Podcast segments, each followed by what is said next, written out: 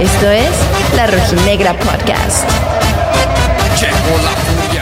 En un encuentro que nos sirvió como prefestejo de Año Nuevo, nuestros zorros se medían al rebaño en la jornada 5 de la Copa por México. El Chiverío llegaba con la motivación de marchar invictos en la Copa. Los rojinegros, por su parte, buscaban mantener la hegemonía que han tenido sobre su archirrival en las últimas temporadas. Entradas agotadas y pese al mal estado del césped, el Jalisco estaba listo para albergar una edición más del clásico más añejo del fútbol mexicano. La Fiel preparó un recibimiento para rendir homenaje a nuestro capitán y recordarle al vecino que somos el primer y último campeón tapatío. Ya en la cancha el primer tiempo parecía favorecer a las Chivas, que esta noche se presentaron de blanco. Al 15 el pollo briseño remata de cabeza a travesaño, primer aviso para el arco atlista. Para el minuto 39 Lalo Torres se despacha con un golazo tras una gran jugada personal, 1-0 a favor del visitante.